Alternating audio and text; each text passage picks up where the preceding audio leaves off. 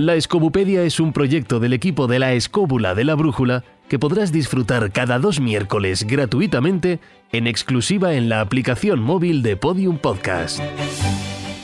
Escobupedia. Cosas que no saben los millennials.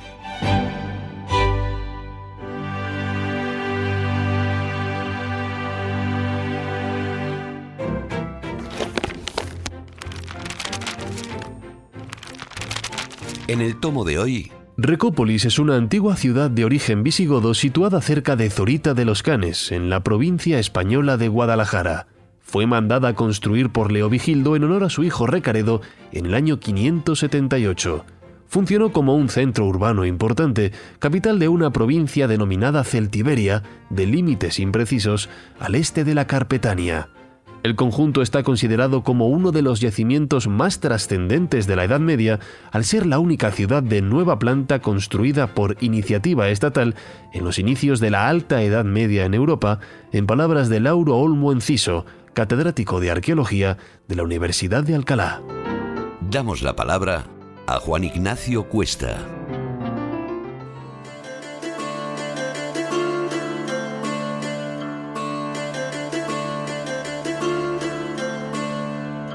Hay muchos países que tienen a gala el tener ciudades perdidas, ciudades que no se han encontrado.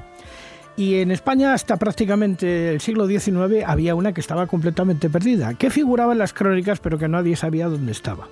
Esta ciudad fue la ciudad de Recópolis. Y esto llevó a un personaje importante de la cultura de la época en la provincia de Guadalajara, Francisco Laino Serrano, a sospechar de que se trataba de que eran las ruinas que había en un lugar, en un lugar muy concreto, junto al Tajo, en lo que se llama Cerro de la Liva, enfrente de Zorita de los Canes. Él eh, sabía por el cronicón de Juan de Víclaro y por fundamentalmente eh, de Viris, eh, vamos, los hombres importantes y tal de San Isidoro de Sevilla, sabía que Leo Vigildo se supone que había hecho una ciudad ex novo visigoda para, eh, digamos, celebrar a su hijo Recaredo y que le había puesto el nombre con eso. Aunque realmente las teorías dicen hoy que no era Recaredo quien inspiró la creación de la ciudad, sino que realmente lo que quería llamarla Rexópolis, si no era la ciudad del rey. Y hasta ahí es lo que nos cuentan oficialmente. En el año 578 parece ser que se funda esta ciudad ex novo cerca de Zorita de los Canes y ahí aparece la Recópolis. Pero ¿qué es lo que pasa? Que otros investigadores han estado dándole vueltas a este, todo este tema, y entre ellos yo, porque existen también unas ruinas muy importantes, perdón, que cita Ambrosio de Morales en las relaciones topográficas de 1575 de Felipe II, que están justamente en la Sierra del Medio donde efectivamente existen unas murallas, existen unos fondos de cabaña y existen lugares donde evidentemente eh, algo se creó que luego se destruyó posteriormente ya con la etapa musulmana. Aparte de eso, existen una serie de asentamientos cercanos que pudieron estar perfectamente relacionados con la famosa y perdida de Recópolis. Pero lo que no se cuenta, lo que se ha contado hasta ahora, eh, lo que no se cuenta es la importancia que tuvo esta ciudad y por qué realmente se construyó. Porque claro, es muy bonito decir, no, es que esto era Recaredópolis. Realmente, para mí, la razón de por qué se construye la ciudad de Recópolis por parte de Leo Vigildo es para contrarrestar la pelea que había entre la diócesis escabicana que había fundado San Donato viniendo desde el norte de África y que se encontraba, se había ubicado sobre las ruinas de la ciudad romana de Arcábica, ¿eh? en un lugar donde había fundado el monasterio servitano y donde ya había obispos, obispos arrianos que estaban, digamos, en controversia permanente con los de Toledo. De hecho, los propios obispos que de la diócesis cercavicana, dirigidos por el abad Eutropio, asisten a los concilios de Toledo, donde se generan una serie de leyes que luego llevaría fundamentalmente, después de la conversión de Recaredo, a que todo entrara en el ámbito cristiano y se creara primero el digamos el primer panfleto de alguna manera que orienta para terminar con los veneratores lapidum porque eran costumbres que venían desde la época celtíbera en toda esta región. Y esto por la instigación en ese momento de Sandumio de Brácara. ¿eh? Sandumio de Brácara, que existe ese concilio, y dice que, que realmente hay que terminar con las costumbres paganas de la zona y hay que cristianizarlas. ¿Qué es lo que hace? Que toda esta región de la que estamos hablando, que está alrededor de Recópolis y que nos llevaría hasta lo que es actual el, pantano de Buendía y parte de Volarque, ¿eh? realmente se transformó en un punto de controversia importante donde se desarrolló muchísimos de los elementos que luego darían lugar a la mm, desmembración de alguna manera del reino visigodo en el año 711. Eh, inmediatamente después, poco se puede más de decir, simplemente que la famosa Recópolis, que para mí personalmente se hizo cogiendo piedras de un, mm, digamos, asentamiento romano anterior, ¿eh? una vez que eso se desmantela en época musulmana y con sus piedras se construye el castillo de Zorita de los Canes que pasa directamente eh, por un pequeño periodo intermedio que lo tienen los benedictinos a la orden de Calatrava, formándose una de sus sedes principales junto, junto a Calatrava la Vieja. Esto es lo que podemos decir antes de que podamos matizar todo esto. Dos cuestiones para complementar ya de inicio lo que ha dicho Juan Ignacio. Muy interesante lo de San Martín de Dumio y el intento de acabar con la idolatría y con los cultos paganos en España, pero hay que tener en cuenta que San Martín de Dumio era católico decir, era, era, un obispo del reino suevo. Era del reino suevo. Claro, un obispo del reino suevo. Y estaba en contra del prisciliano y el priscilianismo. Claro, pero lo hace justo en el momento en que la idea original de Leovigildo es probablemente la creación, que luego la llamó por Recaredo, de un centro claramente arriano, que era lo que él quería. Él quería una, una península unificada entre el reino de los godos, pero con, bajo, bajo el control de los arrianos y no de los católicos, lo cual no deja de ser una cuestión curiosa que luego fuera Recaredo su hijo, su segundo hijo, por otro es Hermenegildo, que hemos bien conocido muere, es ejecutado por convertirse al catolicismo, por, dicen que por instigación de su, de su mujer franca. Pero en cualquier caso, exacto, pero en cualquier caso, y no, no, debe olvidarse que la gran reacción a, arriana, la resistencia al arrianismo, una de las cabezas directoras sea ni más ni menos que la reina. La, antigua, que había sido antigua reina del, del eh, mujer del rey anterior a Leovigildo, y que es una de las, eh, Gosvinta, que es una de las, de las cabezas de la, del, del arrianismo. era la conspiradora. Claro, y es segundo, el segundo, y, se hicieron fuertes probablemente en esa zona, que era una de las zonas centrales de colonización sur de la zona en la que se establecieron los, los godos como población. Y un segundo matiz rápido, y es en relación a que en la ciudad eh, hay una cuestión que es evidente lo que se ha encontrado, lo que arqueología ha encontrado, aparte de detalles Sí, fue, Juan, fue Juan Catalina el que empezó a excavar. Claro, pero que hay cosas muy curiosas que demostraban que era una pequeño, un pequeño núcleo comercial importante que se pensó para tener conexiones con todo el mundo antiguo, porque se han encontrado desde monedas suas y francas, provincias, hasta elementos que demuestran con comercio con Oriente y con el norte de África. Ah. Pero, pero sobre todo se encontraron muchos mm. elementos del lenguaje ulfilano, ¿eh? que se habían perdido prácticamente. Y sí, pero no hay nada escrito como tal, no, no está probado que No, no, pero Juan de Viclaro lo pone muy bien en su crónico, mm. pone perfectamente que efectivamente esa era una de las razones que había tenido Leovigildo. Sí, tenía que ser una ciudad arriana, eso estaba claro. otra cosa es que luego saliera por otra vía, porque... Hombre, a ver, hay que poner un poco en contexto. Es cierto, cuando se construye en el 578 y lo hace Leovigildo, hay un momento un poco donde él quiere, por una parte, unificar políticamente lo que es Hispania, en fin, con, eh, tiene tres enemigos muy claros y, y los tres, pues, tiene frentes muy como muy controvertidos, que son por una parte los bizantinos, los suevos y los francos, y por otra parte quiere unificar a nivel religioso. O sea, mm. estamos hablando de una población que por aquella época podría estar entre 5 y pico, 4 o 5 millones, sí. Exactamente, unos 5 millones de habitantes. La mayoría eran católicos ya. Sí. Hermenegildo, en fin, a través de la influencia de San Leandro y tal, porque él le mandan a Sevilla, en fin, le, casan y dice, bueno, tú vete a la Bética y, nos dejas un poco en paz, ¿no? Leovigildo ya sabía que se estaba produciendo un problema y Es un matrimonio político, una princesa merovingia que es católica. Entonces, si haces una ciudad, si haces una ciudad Todavía no había empezado la controversia de Hermenegildo con Leovigildo. Si haces una ciudad en el 578, que por cierto fue el único año pacífico que tuvo Leovigildo, porque todos los demás se estaban dando tortas con los suevos, con los bizantinos y con los francos, en ese mismo año lo lógico es que tú le construyes una ciudad a tu hijo mayor, mm. porque no había todavía entrado esa controversia. Es a partir del año siguiente. No se había revelado aún. Claro, cuando Hermenegildo dice yo quiero ser católico y al final ocurre lo que ocurre, ¿no? Que le acaban asesinando. Porque Recaredo ni se le había ocurrido todavía mm. convertir el reino en. Lo hace años después de morir su padre. Por eso ahí estoy un poco a favor de lo que dice Juan Ignacio. Dice, no parece, no parece muy plausible que se convierta una ciudad en honor a Recaredo cuando era el hijo menor y el hijo que menos posibilidades tenía de, gobernar. y de hecho, se tendría que haber llamado de otra manera, como tú decías, ¿no? No Recópolis como tal, porque incluso. Claro, Resópolis, porque incluso Recaredo en aquella época se ponía con dos Cs, no con una C. Entonces, bueno, hay una serie de problemas ahí etimológicos, pero bueno, vamos a admitir que fuera verdad, que se lo hacen a Recaredo y tal. Estamos hablando de la primera ciudad nueva, de nueva planta, que se construye en la Alta Edad Media. Es decir, después del Imperio Romano no se construía nada. Los visigodos no se caracterizaban precisamente por su arquitectura, no les gustaba construir. De hecho, lo que hacían era reutilizar los materiales romanos para construir. También es verdad que lo y el primer rey germano que funda. Y el primero.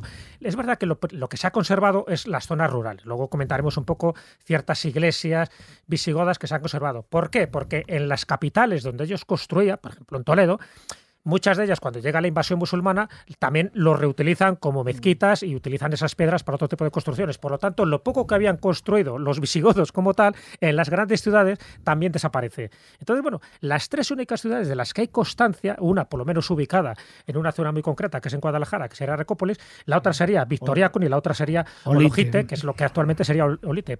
Pero pero ni siquiera el Olite es una construcción nueva, porque sí que se basa en una construcción anterior romana que había. Y la de Victoria no sabemos dónde está. Puede ser que sea Victoria, puede ser otras. A, día de hoy no lo sabemos. Recópolis sí, y Recópolis era mucho más grande de lo que nos imaginamos, porque Recópolis era una urbe amurallada, era la capital de la Celtiberia, que era una de las, de las regiones que tenía Hispania en aquel momento, y la quisieron dar muchísima importancia, hasta el punto de que ahora mismo con las prospecciones geomagnéticas que se han hecho, se ha descubierto, bueno, me parece que solo hay un 8% excavado dentro de ese yacimiento arqueológico. Pues han encontrado edificios y calles enterradas.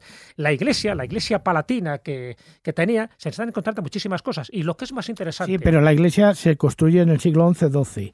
O sea, que anteriormente está justo por debajo. Pero tenía que haber una iglesia anterior. Sí, claro, lógicamente, por eso estoy diciendo. pero había una, había una iglesia que ya aparece en los mapas, en los mapas del siglo XV, que es la de Nuestra Señora de Rocupel.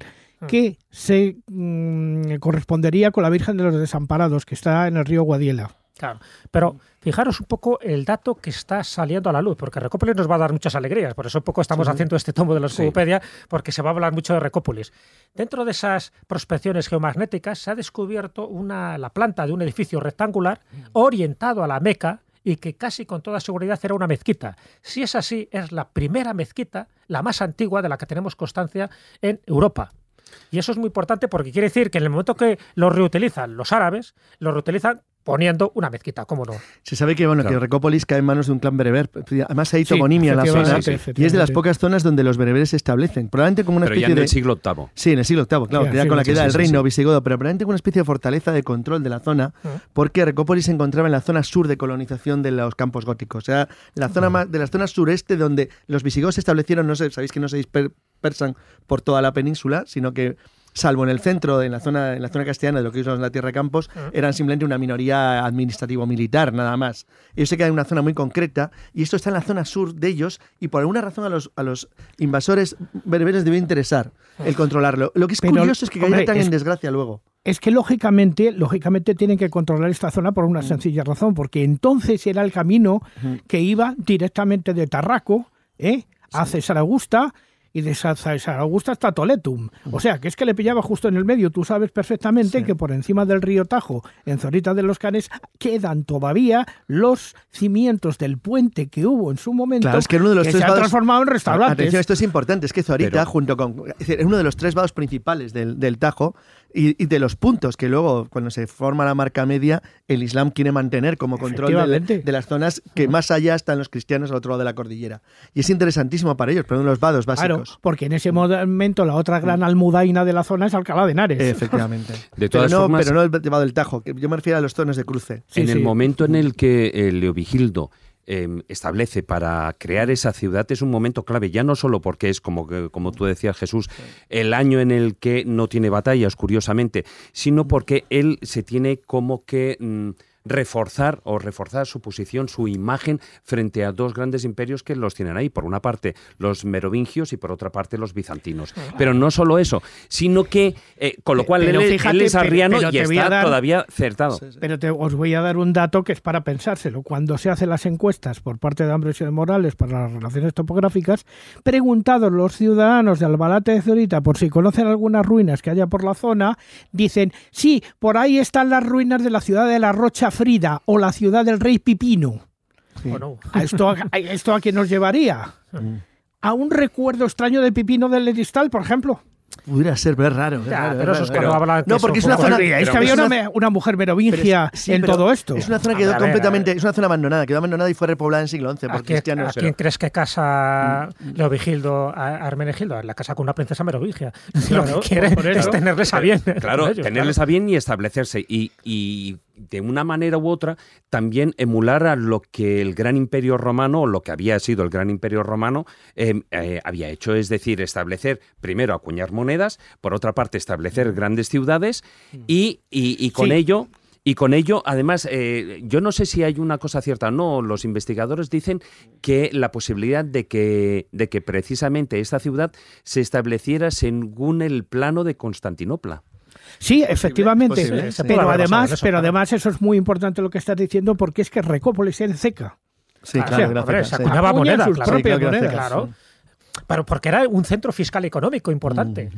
Por eso os digo, si es que Recópolis ahora es verdad que queda un poco la, radiografía, casi el fantasma de lo que fue una gran ciudad, porque querían que esa mm. fuera una ciudad importante dentro del reino visigodo, que además la llegaron a ocupar, pues, no sé si unas 5.000 personas en los momentos... Que era mucho en la época. Que eran muchos, ¿eh? Pero, entonces... pero ¿por qué desaparece la ciudad? Porque todas las piedras se reutilizan fundamentalmente en dos sitios, en el monasterio de Uclés y en Zorita de los Canes. Bueno, y aún así, y aún así lo que se han encontrado, aparte de palacios, talleres, viviendas y tal, a mí me llama mucho la atención que se hayan encontrado de momento dos kilómetros de muralla. Sí, porque estaba totalmente cercana. Claro, claro, con lo cual, o sea, no es moco de pavo, o sea, estamos hablando de una gran ciudad. Hay un dato muy significativo también, porque es verdad que eso se produce un impasse a nivel constructivo y a nivel arquitectónico.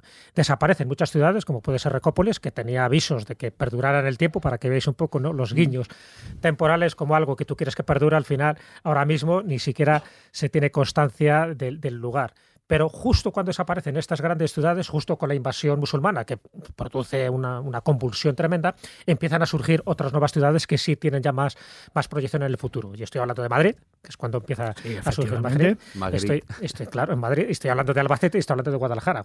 Estas tres se empiezan a construir en esa época. Sí, pero sobre todo la reutilización y la ocupación de una que conoce muy bien Carlos, que es Talamanca de Jarama. Sí, Talamanca era otro de las... Porque Talamanca en la época árabe se convierte como Buitrago, se convierten en puntos esenciales del control musulmán de la frontera, de la vigilancia de los cristianos. De la marca media. Que están, exacto, que están al otro lado de la cordillera, porque Arevalo ya era territorio cristiano desde el siglo IX, con lo cual, desde el siglo X, principio 9 X. Entonces, esa era la línea. Había una especie de espacio vacío y Talamanca, junto con Madrid, eran ciudades excelentes como vigilancia. Y la otra era Zorita porque era uno de los pasos del río. Porque era uno de los pasos del río, evidentemente, pero además no solamente porque era uno de los pasos del río, sino porque tenía justamente todas las riquezas cercanas que venían de los restos que había quedado de la diócesis ercabicana.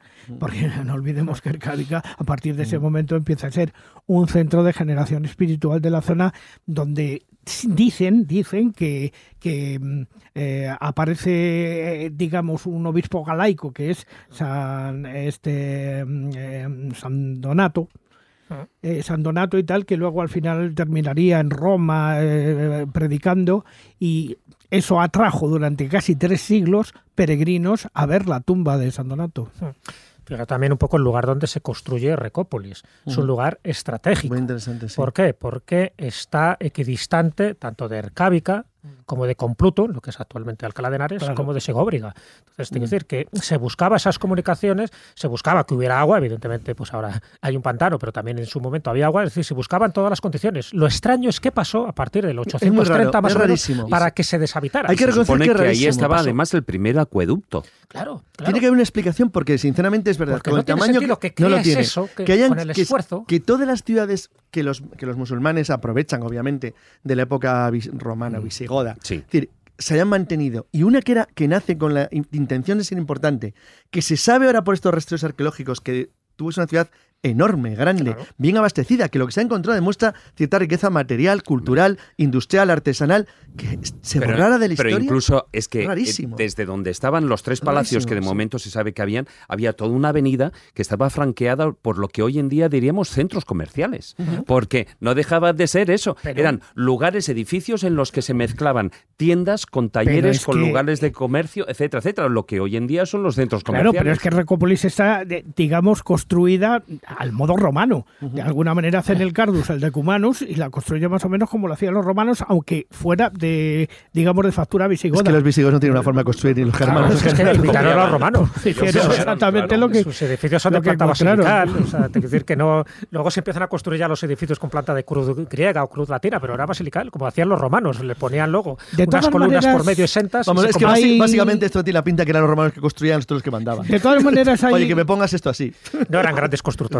Hay, un hecho, hay un hecho que yo creo que es determinante para la desaparición de Recópolis. Sabéis que hubo un rebelde en la época que era Ibn Musarraf, es lo, Arias el Herrero, más lógicas, eh, porque...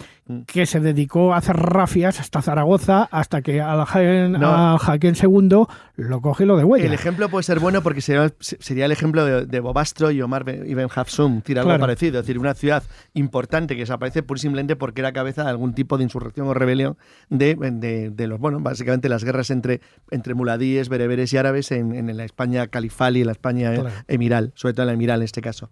Pero es que no, no puede haber otra explicación, porque si no es absurdo que una ciudad tan importante desaparezca de golpe. siglo IX. Sí, sí, sí, va quedando abandonada, se desmantela entero, se utiliza para construcción, como ha dicho muy bien Juan Ignacio, de Zorita. Y sí, hasta que llega la unificación de Almanzor. Hombre, yo me imagino que es lo, que suele pasar en muchos lugares, y es lo mismo que pasó, por ejemplo, mm. en Egipto con Amarna. Llega un momento en el que el centro de poder se cambia y esa ciudad empieza a perder em, valor. Es decir, eh, los comerciantes y tal ya no van a esa, sino que van a la otra. Con lo cual eh, se va, va formando parte de esa, en aquella época, bueno, España eh, deshabitada, por decirlo de una manera, ¿no? Y se va, va perdiendo hasta que, hasta pues eso, que todas las piedras van a formar parte de otros edificios.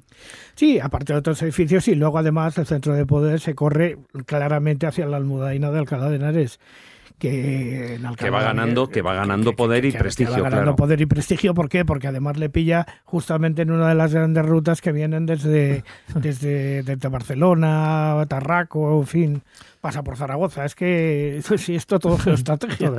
Digo, otro guiño del destino, ya que habíamos hablado un poco ¿no? del final de Recópolis, ¿no? que quería que fuera la gran ciudad imperial que representara la dignidad y la pompa, el boato y la circunstancia del imperio visigodo, cuando utilizan las ruinas de Recópolis para construir Zaurita de los Canes, sabéis que se convierte en una de las principales medinas de, los omeyas en aquel momento. Estamos hablando del siglo VIII, siglo IX, siglo X, y sin embargo, luego, con el tiempo, para que veáis, ahora mismo aquella gran medina se ha convertido en una pequeña población que no llega a más de 80 almas. para que veáis los guiños sí, bueno, y, desaparece hasta que, ya digo, que a finales del XIX Francisco Laina Serrano lo pone en conocimiento de Juan Cabrera y Aguiló y Cabrera Aguiló, perdón, Cabrera Aguiló, ah. que es el que se dedica, digamos, a hacer las primeras prospecciones, luego vendrían unos cuantos alemanes y tal con otra maquinaria, hasta que se pone eh, como dueño, o sea, digamos, eh, dueño y señor, por decir, director de las obras Lauro Olmo Enciso. Sí, desde 1992. desde 1992. Sí, sí, sí, que es eh, miembro de ahí en la Universidad de Alcalá. Sí, efectivamente. Sí, el que lo descubre parece que fue Juan Catalina García López, el que tú dices eh, a finales del siglo XIX, y luego Juan Cabré. sí, pero Francisco Laína ya había, digamos, su primera sospecha. Y Juan Cabré, pues es el que hace las primeras excavaciones ¿no? a partir de los años 40 del siglo pasado. Efectivamente. La Escobupedia responde. Manda tus preguntas por nota de voz de WhatsApp al 652 29 69 96 Primera cuestión para este tomo de la Escobupedia firmada por Luis desde comillas. Hola, escobuleros. He oído que hay misterios en Recópolis. ¿Es verdad? Bueno, muchas gracias. Hasta luego. Hemos dicho que en Recópolis tenía que haber una iglesia, una iglesia arriana por la época en que se construyó Recópolis. Cuando llega Recaredo, ya sabéis que él se convierte al catolicismo en el 587, pero sobre todo de una manera oficial dos años después en el tercer concilio de Toledo, y ya los hispanoromanos y los godos, ya hay una convivencia. Por cierto, esa convivencia es la genera el código de Lovigildo, ¿no? que está basado en el código de Eurico, donde por fin se puede casar unos y otros. Hay matrimonios mixtos. Hasta ese momento la población hispanoromana estaba separada y los godos estaban también separados. Pero bueno, a partir de Lovigildo es verdad que hace muchas reformas, muchas reformas legislativas y también arquitectónicas, como estamos diciendo. Pero bueno, uno de los enigmas en esa iglesia, en esa iglesia de culto cristiano, pero arriano en aquel momento, evidentemente también se construía imágenes, imágenes a Cristo, imágenes a la Virgen. Bueno, cuando llega la invasión musulmana en el 711, muchas de estas imágenes, tanto arrianas como católicas, es decir, a partir del 589 ya son vírgenes con una clara vocación católica, se esconden, se esconden para que no sean profanadas, para que no sean destruidas por los musulmanes. Y ahí quedan, es decir, desde el 711, ahí quedan hasta que en el siglo XII, ya en pleno eh, fragor de la Reconquista, empiezan a aparecer estas imágenes. Y cuando empiezan a aparecer, qué curioso, o oh, milagros de la transmutación alquímica, ya no son imágenes visigodas del siglo VIII, sino que son imágenes románicas del siglo XII. ¿Qué ha pasado ahí? Además, en el caso concreto de Recópolis, es la Virgen de la Oliva porque parece debajo de un, olivo. y luego hacen la ermita, ¿eh? Pero cristianizan el lugar. Es curioso porque los primeros colonizadores, bueno, decir, toda la zona de, toda la zona de Zoritos Canes fue fue eliminada la población que había y fue sustituida por población de repoblación. O bien la abandonaron o bien fueron, fueron eliminados directamente. Pero es curioso porque al principio lo que es la zona de Recópolis Zorita, lo que es Recópolis puramente, tuvo una pequeña comunidad mozárabe. Es decir, cuidado, no eran repobladores ah. eran cristianos, cristianos que habían conservado la, la, religión y se asentaron en la zona pero parece que no eran de allí, que llegan en algún momento dado, o bien son colocados por, bueno, por la nobleza o los, o los reyes de, Castilla, o bien por alguna razón son mozárabes. Mozárabes que sí debían de tener algún tipo de tradición anterior, porque a diferencia de los repobladores que venían del norte, que venían de Segovia o de Burgos o de Soria, e, es evidente que los mozárabes sí tenían comunicación o conexión directa con la población de la zona. Son el último elemento de conexión con la población que quedó.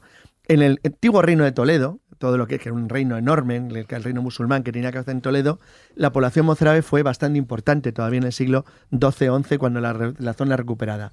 ¿Por qué no aparecen las, las tallas, las tallas eh, visigodas? Es el mismo caso que en Madrid, el, caso de la Virgen de la Almudena. Es, decir, es el mismo caso. Es decir, ¿Por qué? Pues porque probablemente se recogía de los mozárabes una tradición anterior. Ah. Es decir, ¿cuándo? Es que fíjate, siempre viene en un entorno mozárabe cuando la ciudad haya sido reconquistada por los repobladores del norte. Es cuando casualmente San Isidro, probablemente Madrid, era probablemente un mozárabe. Había nacido cristiano en la ciudad y cuando llegan los repobladores de Segovia, es decir, que son principalmente segovianos los que repoblan Madrid, es cuando aparece la Virgen que teóricamente había sido escondida. Es como si dicen, oye, vamos a descubrir esto, que fíjate lo que teníamos aquí, pero como no tienen nada que poner, lo que aparece casualmente es una talla de la época. Bueno, a ver, pero son dos cosas distintas. Una, es verdad que muchas de estas leyendas mm. donde aparece una imagen de la Virgen, a veces precedida por una serie de luminarias, a veces precedida por un animal que cae muerto allí, bueno, pues muchas cosas, ¿no? Entonces, el hecho es que esas imágenes empiezan a reencontrarse en ese momento. Evidentemente no son imágenes visigodas porque está claro que tienen una clara factura del siglo XII, mm. siglo XIII, son imágenes románicas y algunas de ellas góticas. Pero ¿Qué pasa con aquellas imágenes visigodas? Porque evidentemente ellos tenían imágenes. ¿Dónde están? Es decir, ¿por qué han desaparecido todas? Es verdad que muchas quedaron destruidas ¿no? por distintos avatares, pero que hayan desaparecido todas, para mí es muy misterioso. Lo que tú decías, hay cientos de leyendas que yo conozco y seguro que también vosotros, de esas imágenes que van apareciendo pues, por pastores, agricultores, etcétera, sobre todo a partir del siglo XI. Una de ellas es la, la que es la patrona de, Madrid, que es la Virgen de la Almudena. La Almudena se llama por la Almudaina, en fin, que era por toda esa parte fortificada que tenían los musulmanes cuando se produce la Reconquista y llega Alfonso VI en el año 1085, dicen que en uno de los muros de los lienzos de la muralla, pues eh, se, se, desbroza, cae una de esas piedras y qué casualidad aparece no solo la imagen, sino que aparecen dos cirios encendidos, con lo cual nos está evidenciando una especie de o de fantasía increíble o de tecnología perdida, porque que, aparezcan dos luminarias, dos cirios, mm. lo que sea, encendidos, ¿qué quiere decir? Que desde el siglo VIII hasta el siglo XI estaban encendidos. no. tiene lógica. Pero sí hay un caso de una talla visigoda que esa se conservó en Nájera, que es la Virgen de la Jarra. Esta es posiblemente la única que quede, digamos, de factura netamente visigoda. Aunque yo pienso que si nosotros eh, pudiéramos entrar en los almacenes de quienes estuvieron expoliando en los años 50, digamos, todas las iglesias en España con la despoblación que hubo en el agro, por decirlo de alguna manera, encontraríamos alguna talla visigoda, francamente. Y lo que pasa es que pasaron a manos, digamos, de traficantes... Hay una ausencia eh, exagerada. no es por los traficantes. A ver, yo creo que por una parte sí que ha sido, eh, por decirlo de una manera, y como suele suceder, absorbidas por, por otras creencias, incluso manipuladas posteriormente, porque o bien, eh, de hecho, mm, las únicas imágenes que sí que podemos encontrar de la época son las que hay en algunos capiteles. En las capiteles, en capiteles, algunas iglesias, sí, sí. en San Pedro de la Nave, etcétera, etcétera. Ahí sí que todavía podemos encontrar a un eh, San Felipe Apóstol, etcétera, etcétera. Sí. Podemos encontrar algunas de estas. Eh, otra cosa es que encontráramos, pues eso, de las vírgenes o... Es que las de- tiene que haber, claro. Mm. Entonces, ese es, para mí es un misterio, de Pero yo verdad. creo que han sido manipuladas, o que incluso, pues eh, luego, como antes apuntabas, que han sido consideradas hasta cierto punto erróneamente como de una época posterior. No, no lo parece. No lo parece por la talla, la factura. Son Sí. claramente identificadas como románicas. Bueno, a ver, es verdad que siempre coincide un poco cuando los campesinos mozárabes, sobre todo a partir del siglo XII-XIV, están asentándose en todas esas zonas. Entonces, qué casualidad que justo que están buscando como un acicate, como una motivación para generar un núcleo religioso y luego construir allí una Claro. ermita, pues aparezca la Virgen. Entonces, es cierto que hay mucha intencionalidad y esas invenciones, eh, en el sentido etimológico de la palabra, como hallazgo, pero también en el sentido fantasioso de que muchas veces se inventaba esos hallazgos virginales para crear un foco de peregrinación, porque lógicamente tú ibas allí y dabas luego tus donaciones a ese lugar. Y mucho más si, además de una, de una imagen, una talla religiosa, encontrabas los huesos de un santo. Ya sabemos que también era la época donde se traficaba con las reliquias y aparecían los lo- lo- las reliquias o los Había huesos más de santos que seres humanos, casi. bueno, claro. Pero bueno, se sabía que tenía una intencionalidad crematística. Pero es cierto que a día de hoy, a nivel arqueológico e histórico, muchas de esas tallas, tanto arrianas como católicas, deberían estar en esas iglesias. Pero fíjate, en la iglesia de Santiago de Peñalba, en Peñalba de Santiago, Sí. ¿eh? existe la hornacina donde estaba esa virgen. Y la virgen, y la virgen no está. Pero sí que ha quedado de alguna manera el resto del polvo que había alrededor de la virgen. O sea que la virgen tuvo que estar en algún sitio. La segunda pregunta la va a hacer un servidor que para eso está aquí y puede preguntar, así aprovecho. Voy a pasar tiempo en la zona de Tarancón, Cuenca, que no está lejos de Recópolis, así que os pido por favor que me recomendéis una ruta interesante por la zona para poder hacerla en cuanto sea posible. Bueno, pues vamos a ver, si yo tuviera que hacer una ruta, una ruta con la que podamos conocer todos estos sitios y llegar hasta Recópolis, empezaría posiblemente desde Tarancón. Desde Tarancón, por una sencilla razón, porque en Tarancón, en Tarancón está una de las iglesias más importantes del periodo, eh, que tiene además connotaciones simbólicas muy importantes que es la Virgen de Riánsares, ¿eh? que es el río de los, de los Ánsares.